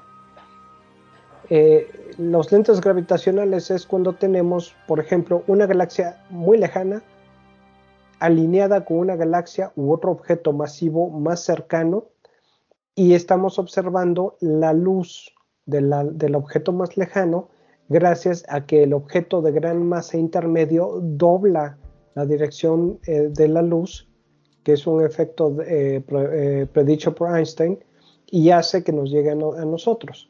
Si la configuración es correcta y si medimos las, si podemos medir con precisión las, las posiciones de los objetos, eh, y sabemos eh, o tenemos estimados de la masa del objeto intermedio, podemos calcular por trigonometría la distancia a la que el objeto más lejano se, se, encuentra.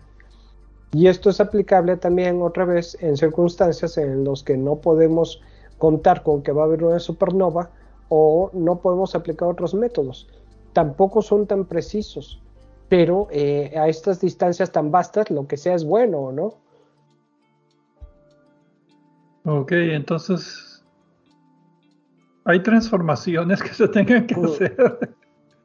Lo estoy simplificando. En realidad, desde el punto de vista de geometría, este método es más sencillo. Ya haciéndolo, como tantas de las cosas que se hacen en astronomía o en cualquier ciencia, eh, conceptualmente son sencillas, a la hora de realmente hacerlo eh, se complica mucho con los detalles. A la hora de ponerle números. A la hora de ponerle números y si uno tiene que calcular la distancia con los datos para hacer una publicación, entonces sí es un trabajo de días. Más que nada para asegurar de que no se le escapa a uno nada, ¿no? ¿Algún otro método que te haya ah, pues llamado la atención? Está el de las ondas gravitacionales eh, que ya eh, platicamos. Eh, o ya mencionamos, las ondas gravitacionales derivadas de estrellas de neutrones o de, de colisiones de estrellas de neutrones o de colisiones de otros objetos que tengan brillo intrínseco eh, otra vez nos dan la oportunidad de calibrar una cosa con la otra. Eh, el brillo de las colisiones y, la masa de los objetos que colisionan eh, nos puede ayudar a determinar también la distancia. Digamos que tenemos modelos otra vez que se basan en la masa de los objetos y, si logramos detectar el brillo de estas colisiones, eh, tenemos, tenemos una medida adicional al grado de que eh, gente que está trabajando en esto piensa que, con 50 colisiones de estrellas de neutrones que observemos con los telescopios eh, de ondas gravitacionales y también de otros, de otros telescopios ópticos o de radio, en los próximos 10 años tendremos suficientes datos para finalmente tener una, una medida precisa de la constante de Hubble. ¿Cuántos llevamos? ¿Tres? Más o sí, tres o cuatro. Por eso, diez años. Apenas está empezando esto, Pedro. Apenas está empezando esto, pero pues suena prometedor, ¿no? Sí, yo quiero la respuesta ya. Sí, yo también, pero llevamos que 30 años. Por lo que estoy viendo, entonces muchos de estos métodos se entrelazan, se calibran unos con otros, se comprueban unos con otros, pero todos son observacionales en el sentido que tienen o una candela estándar, como que todas las supernovas tipo 1A son iguales, o una métrica estándar en el sentido de que todas las galaxias de la misma masa, del mismo tipo, tienen el mismo brillo y por lo tanto puedes calcular su distancia o ay, ¿cómo llamaba la, o una, una, una huella característica? Creo que las ondas gravitacionales se le decía una sirena estándar de, de, de, de, ¿cómo se llama? Sí, de, vamos a decir, es literalmente es una onda. Entonces esta onda tiene una forma. Esa forma, vamos a, está, está muy relacionada con los parámetros de, del sistema que produjo la onda, entonces de esa forma sí está muy bien calibrada y te da la información de la luminosidad. Entonces este, tú detectas la onda aquí en LIGO y de, ahí de la información que tienes, pues dices, ok, las masas, la frecuencia de rotación, pero sacas información que te dice, ok, este sistema tuvo una, luminosidad y de esa luminosidad, pues tú puedes estimar la, distancia. El problema que tienes es que hay, hay un cierto problema ahí de que varias combinaciones de, de corrimiento al rojo y masa te, te, dan la misma solución, pero eso se resuelve, pues nada más ves la galaxia, de, de otra observación de la galaxia, sacas el corrimiento al rojo y ya está pero te da un cálculo, o sea, te da un... De varios parámetros llegas a la constante de Hubble. No la estás sacando de una manera tan directa como otros métodos que vimos anteriormente. Pero todos estos métodos asumen que esta métrica candela, lo que tú quieras llamar, es estándar en todo el universo. Y necesitas hacer transformaciones porque a lo mejor en el pasado sí se podía, o la, la metalicidad era diferente, por lo tanto la luminosidad era diferente. Sí. Había más polvo, había menos polvo. Estas son las transformaciones que estabas hablando. Exactamente.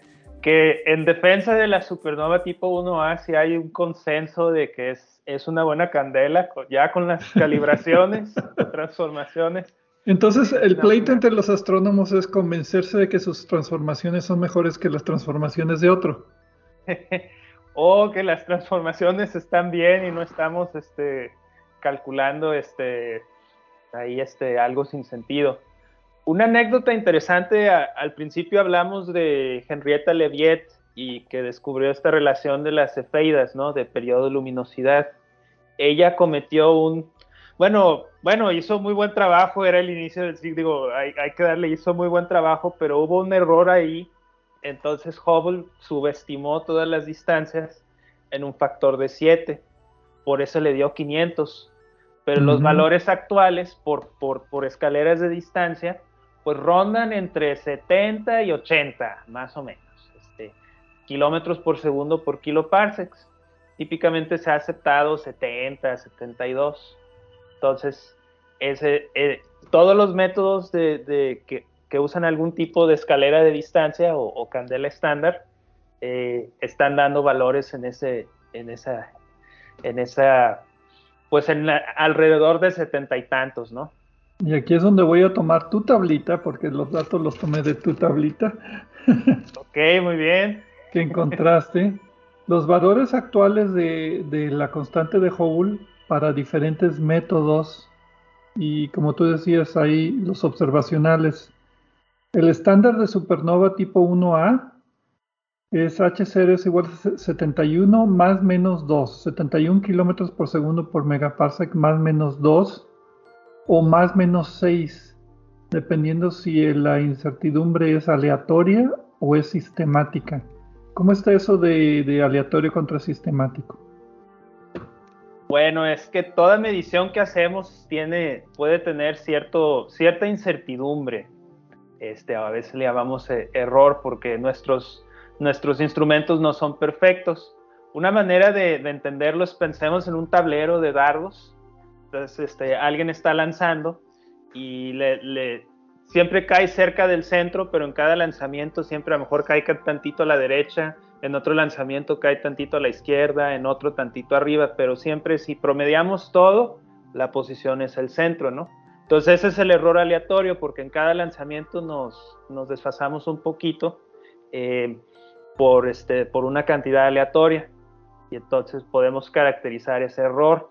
Hay error instrumental o los calculamos en función de... Hay, hay toda una teoría para el manejo de errores. Y el sistemático sería que a lo mejor este, alguien está cayendo alejado del centro, pero siempre cae en esa posición. O sea, tiene un, tiene un desplazamiento por eso es sistemático, porque como es, es, es se desvía, pero siempre se desvía para el mismo lado. Ajá. Pero dentro de esa desviación sistemática tiene su error aleatorio. Entonces ahí el error sistemático, el error aleatorio puede ser igual en los dos casos, pero el sistemático es porque, no sé, cuando tiras el dado tienes un tic y siempre se te va a la derecha. Ajá. Exacto.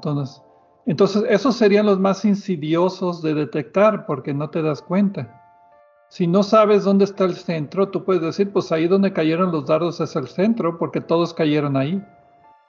Exacto. Pero no. No tomaste en cuenta el error sistemático de que te tiembla la mano siempre de la misma manera. Es, exacto. Entonces es lo que le pasó a Hubble. Eh, hubo un detalle en la calibración, entonces él tenía una, algo incorrecto. Bueno, este, digo, fue un buen trabajo, pero él tenía un error sistemático en la distancia. Entonces todas sus distancias estaban calculadas este, siete veces más pequeñas de lo que eran, pero pues él no sabía. Exacto, es, es ese problema, es lo que iba a decir. No sabía. Nadie sabe.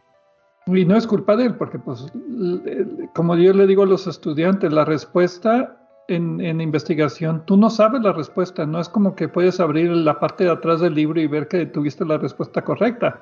Eh, la naturaleza no te va a dar la respuesta en un libro. O, como yo digo, eh, a los que toman este curso por primera vez, eh, les tengo noticias buenas y noticias malas. La noticia, estoy hablando de cursos de ciencia en general. La noticia buena es que todos los exámenes van a tener exactamente las mismas preguntas. La noticia mala es que las respuestas ya cambiaron. Porque cambia la historia. Exactamente, porque se descubre algo nuevo, ¿no? Aquí por, el método de Tully-Fisher, para continuar, también da 71 kilómetros por segundo por megaparsec más menos 3 error aleatorio y error sistemático más menos 7. Entonces ahí los dos están bien coordenados. método de supernova tipo 2. Las supernovas de tipo 2 son estrellas gigantes que ya explotan por terminar su existencia cuando el núcleo se colapsa en un hoyo negro o en una estrella de neutrones. Esas son más difíciles de calibrar porque hay muchos tipos de supernova tipo 2 porque la estrella progenitora es muy variable en lugar de una enana blanca que siempre sea la misma. Aquí es 72 más menos 9 por esa incertidumbre. Fluctuaciones de brillo en galaxias, que es un método parecido al de Tully Fisher, no sé si lo viste Edgar. Sí.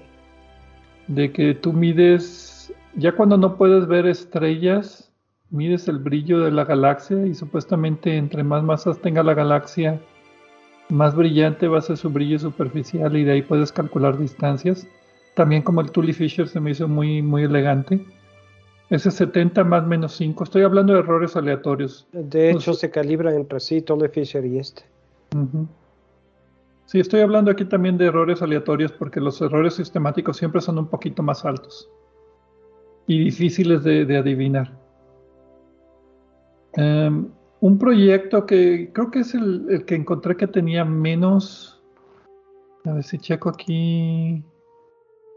Sí, hay, hay dos métodos que utilizan cefeidas, utilizan datos de Gaia, utilizan supernovas de tipo 1. Es como una combinación de varios efectos o de varios, de varios procesos, pero se te da 73 0.04 más menos 1.04. Y otro proyecto también de supernovas con distancias de escalas, con transformaciones diferentes, me imagino. Esa va a ser mi palabra de aquí en adelante, eso de transformaciones. 73.4 más menos 1. Entonces, yo diría que aquí podemos sacar de conclusión de que los métodos observacionales que se calibran unos con otros te están dando en promedio 73 kilómetros por segundo por megaparsec, más menos uno. Si los promedias todos con las incertidumbres, pues a lo mejor se reduce a 73 más menos uno. ¿Les gusta que llamemos ese número? Eh, ¿Alguien tiene objeción? que nos guste. ok. La, las, la super simplificación es de que los métodos observacionales te dan 73 kilómetros por segundo por megaparsec más menos uno. Esa es, esa es la, la... La verdad absoluta, pero no inmutable. La verdad hasta ahorita. El resumen. El, el problema aquí, bueno, me estaba acordando. Aparte de muchos otros. Me estaba acordando en los ochentas cuando yo discutía estas cosas con eh, un astrónomo que trabajó mucho en esto, ya fallecido, Alan Sandage. Eh, y pues él tenía números muy extremos y por eso inicié la comunicación con él porque me llamó la atención lo que estaba tratando de hacer. Finalmente sus números estaban mal. Eh, estoy hablando de los 80 nos comunicábamos por Bitnet, eh, el antecesor de Internet. Y la cosa interesante a la que quiero llegar es que en esa época el problema era que aparentemente había estrellas en el universo más antiguas que el universo. No, eso sí es un problema. Eso sí era un problema grave. Claramente algo estaba mal. y él no llegó a la solución tampoco. Y claramente pues, no es el universo. Claramente el universo no estaba mal. Eh, como quiera, esto es una anécdota. Eh, poca gente de mi edad se hubiera puesto metido en eso. Yo creo que todo lo tuvo la culpa el libro este que cayó en mis manos que mencionábamos al inicio de la plática. Lo tienes que encontrar, ¿eh? ese libro a propósito. Creo que está con unos libros que me robaron, desafortunadamente. es una de las pérdidas más grandes para mí. Pero en fin, la cuestión está, ahora ya no estamos preocupados por estrellas más antiguas que el universo. Ahora estamos preocupados porque la constante de Hubble no sea constante. Y a lo que quiero llegar es, ¿realmente nos podremos poner alguna vez de acuerdo? Bueno, esta es la constante de Hubble transformada al presente. es, es correcto. Estamos, lo que medimos es, eh, bueno, medimos la constante eh, actual, por eso es H, H subíndice cero, y en general se le llama parámetro de Hubble. O sea, hay, hay una... Ya no es constante, ahora es parámetro. Ahora es parámetro y es, se puede expresar como función del tiempo, que sea la cantidad este, directa o de manera indirecta. Hemos hablado mucho del corrimiento al rojo. Entonces, este, eh, en términos este, matemáticos, el corrimiento al rojo lo expresan con la letra Z. Z igual a cero, pues es aquí, ¿no? Donde estamos, ¿no? Ya va creciendo y entre más grande sea esa Z, más, más lejos está el objeto. Entonces, un corrimiento al rojo, una Z muy grande es un objeto que está lejísimos, ¿no? Entonces, también puedes expresar el parámetro de Hubble en términos de, esa z. ¿Qué ventaja tiene que las observaciones te dan directamente z? Es lo que comentábamos al principio. Ese desplazamiento de líneas, de ahí sacas directamente el corrimiento al rojo. Entonces, en función de, de dónde están los objetos, hablamos de que los objetos entre más alejados apenas nos llega la luz que salió hace millones, millones, millones de años. Entonces estamos viendo el tiempo hacia atrás. Todo eso se puede calcular y ajustar con modelos cosmológicos. Entonces lo que hacemos es expresamos el parámetro de Hubble en función de varios parámetros de masa, de, o sea, de densidades del universo, que densidad de masa, de, energía, de la energía oscura, densidad de materia bariónica, puedes hacer muchas expresiones. Entonces, ¿a dónde voy con todo esto? Desde el punto de vista de observaciones, en los últimos, yo creo que en los, así, en los últimos años, mucha gente estuvo haciendo sus propios este, análisis eh, y había mucha dispersión en los valores. O sea, había valores, digo, Hubble sacó 500, eh, había dispersiones desde valores de tan bajos como 50 hasta casi 100, ¿no? Este, y ya para ir acercándonos hacia el 2010 se fue acotando ahí a cerca de 70. Y entonces este, teníamos la misión WMAP, la misión Planck, y nos dieron valores muy precisos, de ahí de 67.4, eso es lo que da la más reciente Planck. Y ya los mejores datos o ya los más precisos por candelas te dan de 72 más o menos, ¿no? Ahí como comentábamos. Entonces a esto ahora le llaman la tensión, así como el gran debate que comentábamos al principio, ahora le llaman la tensión, es la tensión de cosmológica, porque ¿por qué los métodos que se sacan de las observaciones nos dan un valor de cerca de 72 y por qué el de la radiación de fondo nos da 67.4?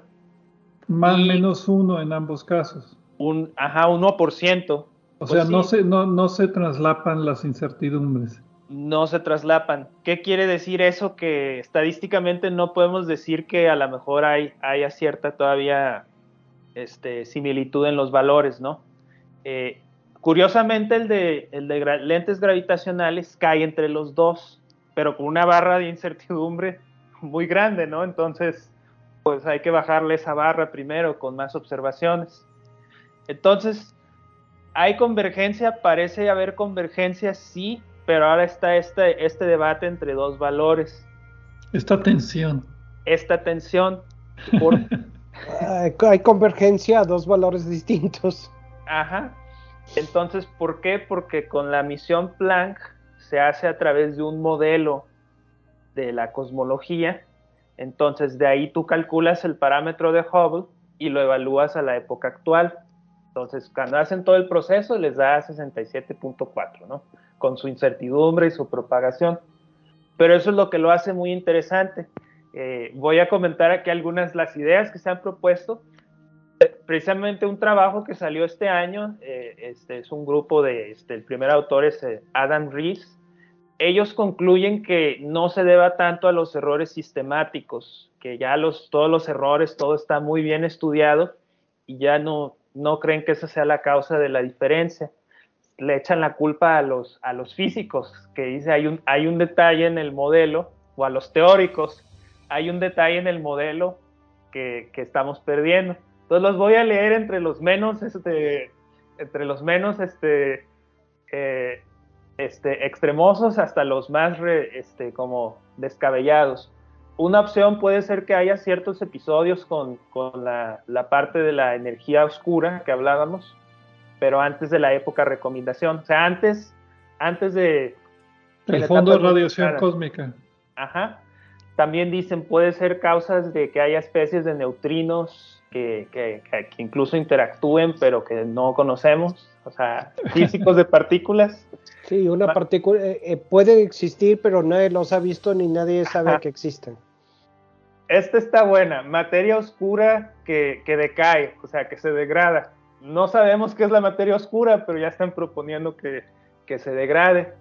Dicen, este está interesante en la presencia de campos magnéticos este, primordiales, porque también podría tener implicaciones para entender la formación de primeras estrellas. Entonces, a lo mejor ahí James Webb, el telescopio James Webb, nos puede decir algo. Dicen que una variación en la masa del electrón, se la mm. dejamos a los de física de partículas. Y yo que creía que la, la materia oscura que decae era mala. Ajá. Ah, dicen que a lo mejor el modelo de Friedman, Lemaitre, Robertson, o sea, este modelo matemático de la métrica a lo mejor no, no, no funciona, o que la relatividad general no funciona. Ahí se las dejo, por eso les decía, en orden de la menos a la más. O sea, ya ponernos a decir que a lo mejor la relatividad general, pues es, es, una, es un cuestionamiento fuerte, pero en ciencia, pues las teorías no están escritas en piedra, ¿verdad? No, no, sí, pero pues estás hablando de sacrilegio, porque todavía nadie puede romper la relatividad de Einstein, nadie lo ha roto todavía. Como decía un libro de teoría de sistemas que llevé en la universidad, eh, era una caricatura donde estaban construyendo un diagrama gigantesco que cubría dos pisos de altura. Y uno de los participantes decía, tengo una gran idea, pero significa que hay que empezar todo de nuevo desde el principio. sí, es. Mm. Entonces, pero lo que estoy entendiendo es de que el problema parece que se lo están echando a la cálculo de H0, el parámetro. Voy, de aquí en adelante voy a tratar de ya no llamarle constante, sino parámetro, porque me acabas de convencer que sí, ese es el término correcto. Eh, constante es simplificación.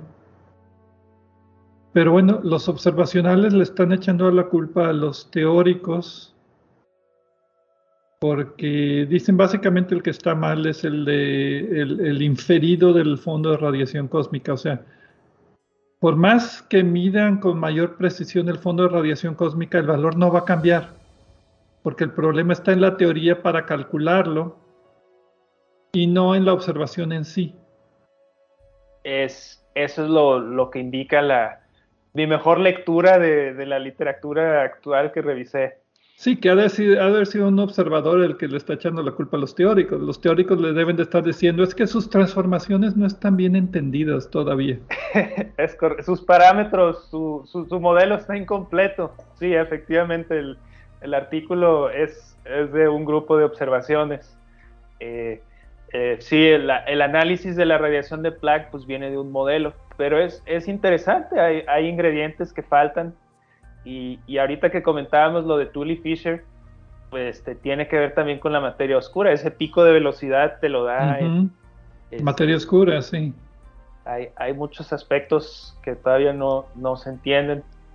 Eh, pero aquí, bueno, ya es, es una, yo, una reflexión de mi parte. Creo que vamos a tener que colaborar mucho con física de partículas, con, con otras áreas de la física para dar, buscarle un, un una respuesta a todo esto. Y a futuro, Gerardo, ¿qué, qué, qué podemos esperar? Que se pongan de acuerdo, que se peleen, que sigan las tensiones, que los de 73 estén en un lado del cuarto y los de 67 en el otro lado del, de la, del, del, de la, del, teatro. Es, es como revivir el gran debate. Ah, yo, yo, yo digo que nunca terminó. Llevamos 100 años, 120 años de gran, 100, 102 años de debate. Se transformó. Sí, este, yo creo que sí viene más por el lado de los teóricos. En cierta manera ya la, la, las observaciones, digo, no quiero decir que estén completas, como dicen en jerga, o que en jerga astronómica están todas calibradas y las muestras estén completas, pero en la parte de la teoría, pues, pues hay mucho que queda pendiente de, de explorar. Eh, hay, hay, cosas que, que, no, este, bueno, la, la, las observaciones no dan mucha evidencia indirecta de la materia oscura, o sea, ya yo creo que este, hay, mucha, muchos indicadores, pero todavía no, no se tiene claro qué es. Ahí, ahí está la pregunta. Entonces ya no tenemos un gran debate, tenemos una gran tensión por el valor de H0. Entonces, eh, es encontrar ese modelo que, que, que, lo, que, que nos, nos, los, nos junte esa, ahora sí lleguemos a una convergencia por el lado del modelo cosmológico y por el lado de la observación directa. Otro detalle con la, la, la, relación de Hubble es que empezó como una relación directa, o sea, en el universo local, ahí es una línea recta, pero a mayores distancias, pues, pues, pues puede ser un modelo no lineal. Uh -huh en especial porque eh, va a llegar un punto que le llamamos la esfera de Hubble, donde hay una distancia en la que la velocidad de recesión es la velocidad de la luz. De eso le llamamos la esfera de Hubble. Entonces todo esto se, se soluciona metiendo relatividad, a, este, a la, o sea, derivando la ley y realmente lo que vemos es un pedacito que es la parte lineal. Pero eso lo dejamos es una curva. Programa pero el pedazo que estamos viendo es tan pequeño que nos parece una recta y ahora que estamos aprendiendo más estamos empezando a sospechar que a lo mejor sí es una curva. Eh, puede ser una curva a grandes distancias. Bueno, pues yo creo que ya con esto ya, ya lo que necesito ahora es un whisky. un bueno,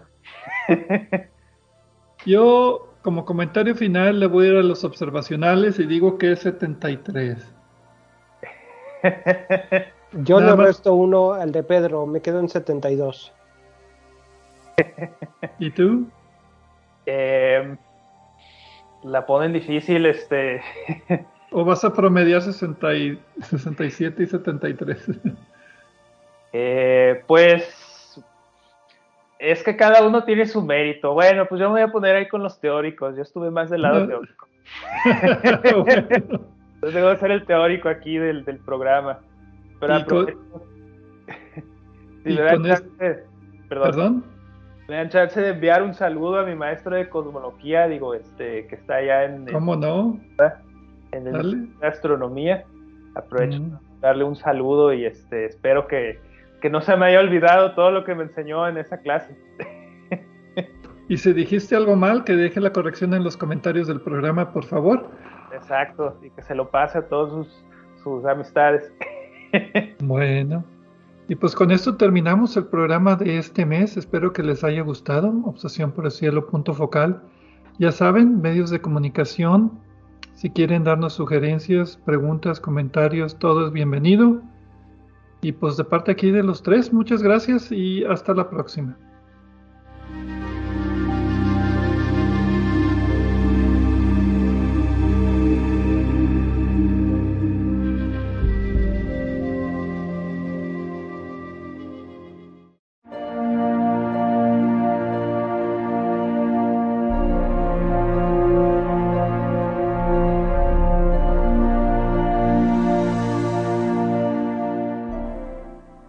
Les recordamos que en nuestra página de internet, en nuestro sitio de hospedaje de podcast de Podbean y a través de nuestras redes sociales Facebook y Twitter, podrán encontrar vínculos con más información sobre el tema de este programa.